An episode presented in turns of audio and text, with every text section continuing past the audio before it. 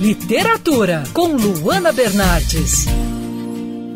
Encarcerada e torturada na ditadura militar, Ana Maria Ramos Estevão lançou um livro que podemos chamar de urgente. Um livro de memórias sobre o que ela viveu em um dos períodos mais sombrios da história do nosso país.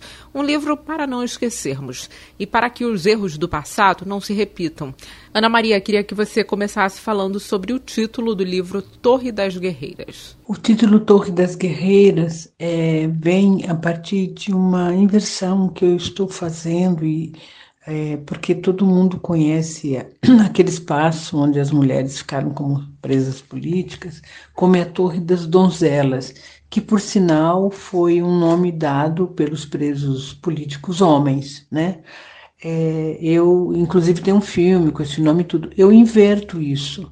É, é uma reflexão que eu fiz com algumas amigas que estiveram comigo na torre, em que fica muito claro que a gente não estava é, assim, à, à, espera de um príncipe encantado, como as donzelas que ficam presas nas torres, né?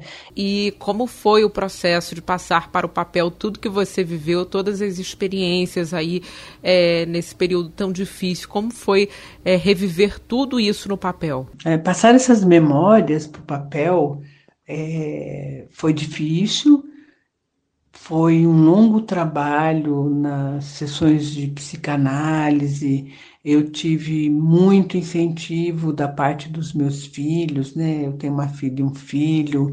Eu pensei muito que eu tinha que escrever para minha neta poder e a geração dela poder ficar sabendo tudo o que aconteceu, para evitar o esquecimento, para evitar toda essa política de tenta, como tentativa de esconder é, esses fatos que aconteceram no passado e também como uma forma é, de evitar, né, de denunciar coisas que aconteceram para que isso nunca mais aconteça. É uma forma também de lutar para que as pessoas que cometeram esses crimes de lesa humanidade, né, elas sejam punidas.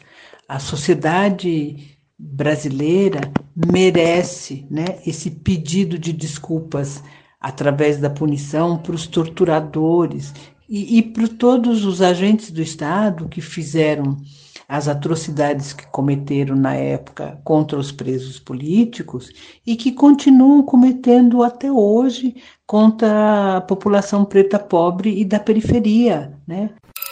Quer ouvir essa coluna novamente? É só procurar nas plataformas de streaming de áudio. Conheça mais dos podcasts da Band News FM Rio.